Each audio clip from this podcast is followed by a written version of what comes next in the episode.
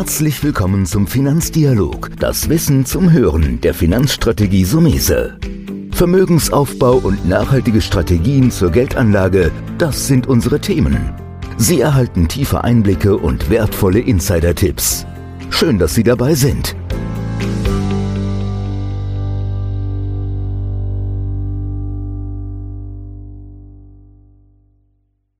Im heutigen Podcast schauen wir mal über den großen Teich nach New York. Bei mir ist Markus Koch, Börsenexperte aus New York, lebt in New York am Puls der Zeit. Vielen Dank, Herr Koch, dass Sie sich die Zeit nehmen. Grüß dich. Hallo. Ähm, du, wir haben ja im Vorgespräch so ein bisschen gesagt, wie ist die aktuelle Lage? Da will ich gar nicht Corona, das wird uns noch lange verfolgen. Ich würde generell mal so einen Ausblick von so einem Börsianer sehen, wenn wir in dem Bereich fallen der schwache Kurse sind. Was, wie soll man damit umgehen? Normal. Das ist das Wichtigste. Und äh, ich muss sagen, ähm, als Profi, und ich bin ja nun mittlerweile auch schon fast 30 Jahre an der New Yorker Aktienbörse, ist das die Phase, in der man wirklich alle Register ziehen muss, in der man äh, zeigen muss, was man gelernt hat in seinen Jahrzehnten, weil es eben nicht nur darum geht, äh, die fundamentale Lage zu bewerten, also Coronavirus, sondern vor allen Dingen auch seine eigene Psychologie unter Kontrolle zu haben. Ne? Wie reagiert man, wenn man morgens aufwacht und äh, das äh, Depot hat äh, deutlich an Wert verloren? Wie bleibt man seiner Strategie treu? Wie lässt man sich nicht aus der Ruhe bringen? Ähm, wie, ähm, wie bleibt man flexibel? Und das ist das A und O im aktuellen Umfeld. Letztendlich gesehen gehören Kursverluste genauso dazu wie Kursgewinne. Aber die große psychologische Kunst ist, die Kursverluste richtig zu navigieren. Und das ist das aktuelle Umfeld. Und, äh, äh, und wie gesagt, Stück weit, äh, das kann vielleicht jemand, der kein Börsianer ist, nicht nachvollziehen, aber Stück weit, ähm, also Freude will ich jetzt nicht sagen, ne? also ich habe keine Freude am Untergang, aber die Freude, den Markt so zu navigieren und äh, das, das hat schon was. Ja? Also zumal ja im Januar, als die Märkte so stark gestiegen sind, vieles hat einfach auch keinen Sinn mehr gemacht. Also viele auf dem Parkett haben sich das angeschaut und haben sich gedacht, naja, also Tesla jetzt auf einmal 1250 Bewertungen, wie soll das, wo ist die Sinnigkeit dahinter? Und ich muss sagen, im Januar saß ich da und habe gesagt, mein Gott, alles, was ich jetzt 30 Jahre lang gelernt habe, ich verstehe es nicht mehr. Und jetzt kann ich endlich wieder da sitzen und sagen, ey, I get it again. Ja? Also jetzt macht die Bewertung Stück weit auch schon wieder Sinn. Ähm, und jetzt kann man sich das wieder mal mit einer vernünftigen Betrachtung anschauen, auch wenn das Coronavirus natürlich Unsicherheit mit äh, bedeutet. Ähm, bei dem Thema Übertreibungen steige ich ein, weil Börse ist viel Psychologie und es gibt die Übertreibung nach oben. Das ist, denke ich, der Normalzustand, den sich alle erwünschen, der aber auch ähm, krankhaft ist. Ich glaube, das haben wir eben ja gut gehört von dir.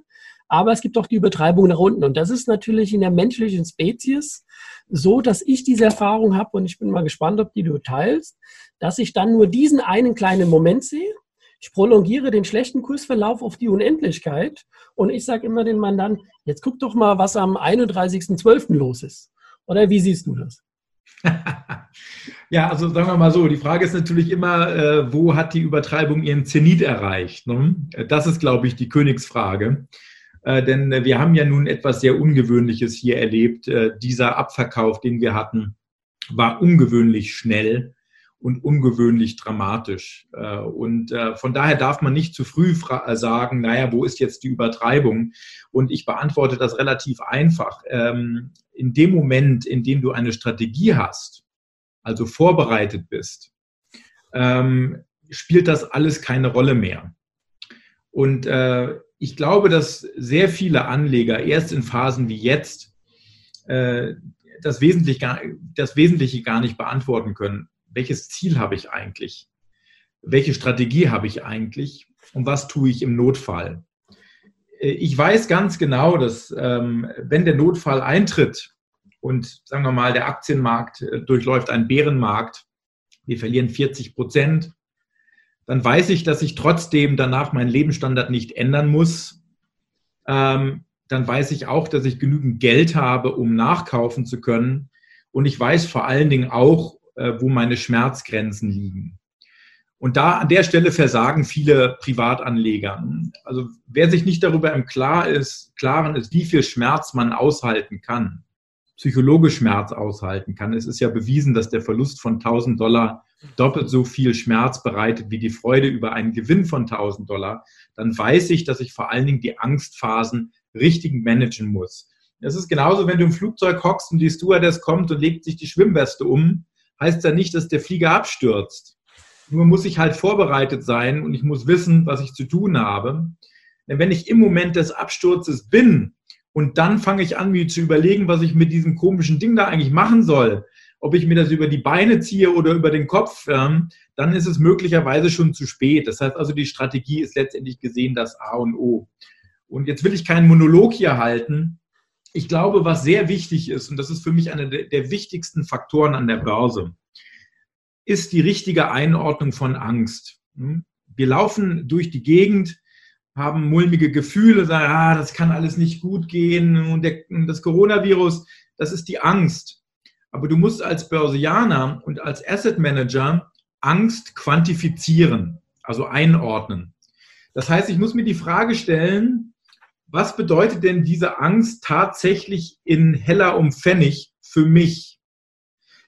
Jetzt beim Coronavirus gibt es zwei Möglichkeiten. Ich kann Angst quantifizieren, indem ich das Coronavirus quantifiziere. Das ist schwierig. Wie lange wird es andauern? Wann ist der Zenit erreicht? Ähm, wie, wie lange wird die Wirtschaft geschlossen sein? Das ist ein fließendes Ereignis. Schwer zu quantifizieren. Aber was ich immer quantifizieren kann, und das tun viele Anleger nicht, ist mich selber quantifizieren. Also mir überlegen, was ist denn meine Situation? Wie viel Risiko kann ich fahren? Es ist ja meine Entscheidung zu sagen, ich riskiere 100 Prozent meines Vermögens oder ich riskiere nur 10 Prozent meines Vermögens. Und die Entscheidung kann man sehr, sehr leicht treffen. Und da fängt das eigentlich für mich schon an. Also das ist sehr basic, aber manchmal ist die einfachste Antwort auch die beste Antwort. Mhm.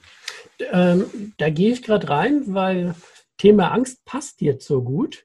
Es gibt da draußen natürlich Untergangspropheten, die gerne mit der Angst spielen, die fünf Jahre lang predigen, ähm, der Crash kommt und irgendwann haben sie auch mal recht.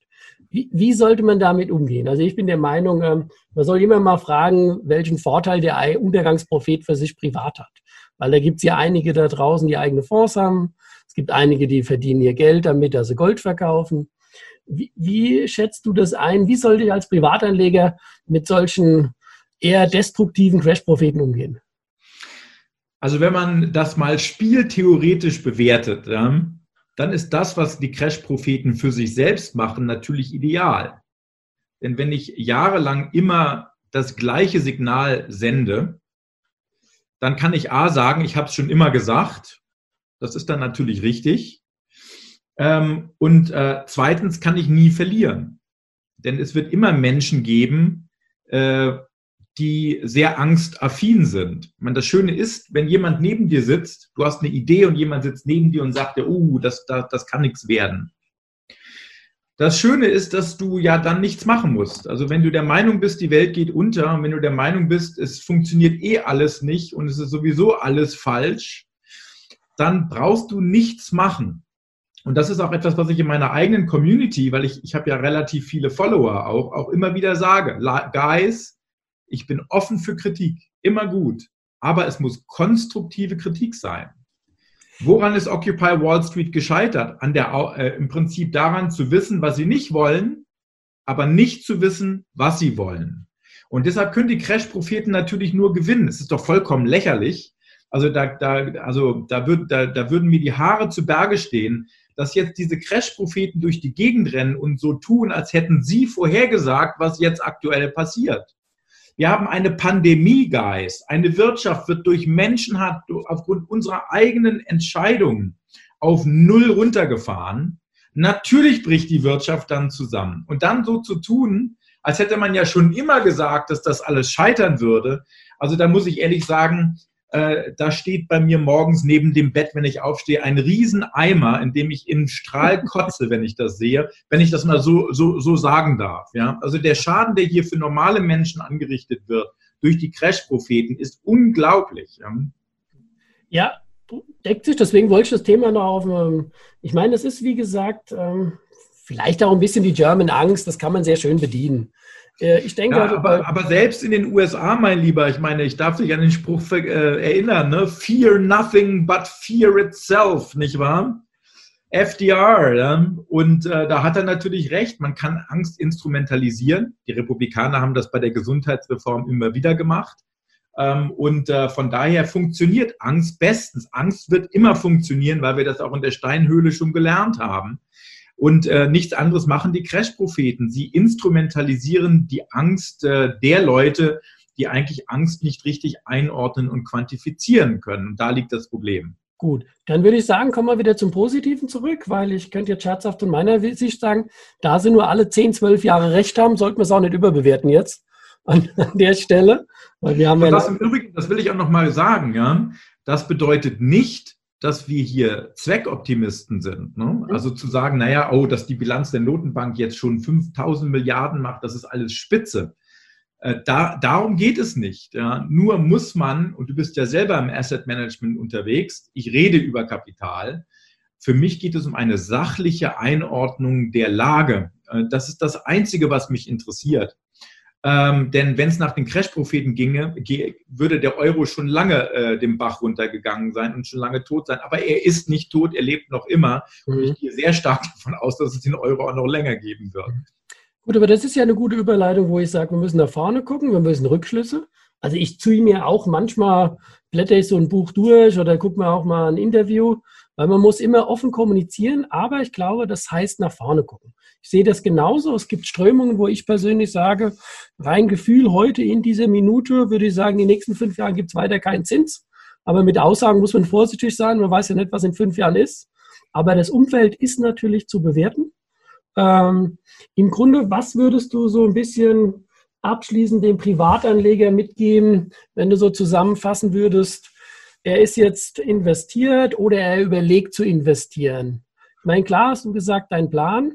Ich will jetzt gar nicht sagen, Market Timing, das gibt es nicht, aber ich denke, den Plan haben, das ist gut zusammengefasst, sich immer besinnen, warum wer etwas getan hat vor drei Monaten, ja, und das heute zu bewerten. Gibt was, wo du dem Privatanleger nochmal mitgeben willst und sagst hier, achte mal besonders auf das oder das? Also ich glaube, der mit Abstand wichtigste Faktor ist der Zeitfaktor wenn man Zeit mitbringt, meine Tochter ist sieben Jahre alt, die ist voll investiert am Aktienmarkt äh, durch einen Aktiensparplan. Äh, und für sie ist das aktuelle Umfeld eine tolle Gelegenheit äh, aufzustocken, weil wir jetzt endlich Werte bekommen zu Bewertungsniveaus, die wir vor einem halben Jahr so nie hätten bekommen können. Und sollten sich die Aktien nochmal um 30 Prozent verbilligen, äh, dann ist es für Sie eine wunderbare Gelegenheit aufzustocken. Also das heißt, Zeit ist absolut entscheidend. Und der zweite Punkt ist, und ich glaube, das vergessen viele Leute, ähm, was ist denn eine Aktie? Eine Aktie ist die Beteiligung an einem Unternehmen. Wir haben viele Unternehmen, auch in Deutschland, auf die wir stolz sein können, die gut sind. SAP soll jetzt keine Kaufempfehlung sein, aber SAP ist ein erstklassiges Unternehmen, Adidas ist ein erstklassiges Unternehmen, Nike ist Spitze. Diese Unternehmen wird es in fünf Jahren noch geben, die wird es höchstwahrscheinlich auch in zehn Jahren noch geben. Oder eine Disney meinetwegen. Und ich glaube, man darf nicht vergessen, dass eine Aktie an sich nichts Böses ist. Eine Aktie ist ein Stück Papier. Äh, eine Aktie hat kein Gewissen. Eine Aktie freut sich nicht, wenn du mit ihr Geld verdienst. Sie ärgert sich aber auch nicht, wenn du mit ihr Geld verlierst. Es ist die Möglichkeit, an einem Unternehmen teilzuhaben. Die meisten Produkte von den Unternehmen nutzen wir übrigens auch in unserem Privatleben oft. Und diese Verbindung muss man sich darüber im Klaren sein, dass wir eine Möglichkeit haben, an einer Unternehmung mit teilzuhaben. Und wenn dann der Faktor Zeit noch mit hinzukommt und diese unglaubliche Technologiewelle, die auf uns noch hinwegschwappen wird und die Chancen, die dich dadurch bieten, äh, glaube ich, kann man auch problemlos einen solchen Bärenmarkt mal durchlaufen. Selbst wenn der Boden aktuell noch nicht da ist. Okay, ja, da steckt doch das drin, was eigentlich immer wieder die Basics sind, was man sich immer wieder Gedanken machen muss. Ich kann nur sagen, also für diese Einschätzung, tausend Dank dir rüber nach New York. Ich weiß, dein Terminkalender ist voll und der, der nächste schart schon fast mit den Hufen. Aber in so einer Zeit bist du natürlich noch umso gefragter. Ich würde aber natürlich ähm, trotzdem ganz wichtig sagen, deine Familie für dich, die Kleine natürlich, bleibt gesund. Wir haben nicht die schönsten Meldungen im Moment aus New York, aber auch das wird an uns vorbeiziehen. tausend Dank, dass du dabei warst und ich hoffe, wir hören oder sehen uns irgendwann mal wieder live.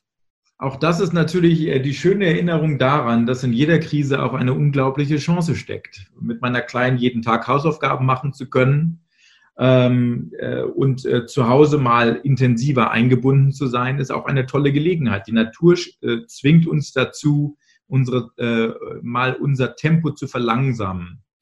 Äh, und äh, ne, wir sehen in der, in der Welt auf einmal all das, was Greta nicht machen konnte, nicht wahr? Mhm. Die Welt ist auf einmal sauberer, die Welt vibriert weniger, wir haben weniger Klimaverschmutzung. Und ich glaube, das darf man in solchen Zeiten wie jetzt nicht vergessen. Das ist auch eine wunderbare Erinnerung daran, dass wir es mit der Zukunft zu tun haben.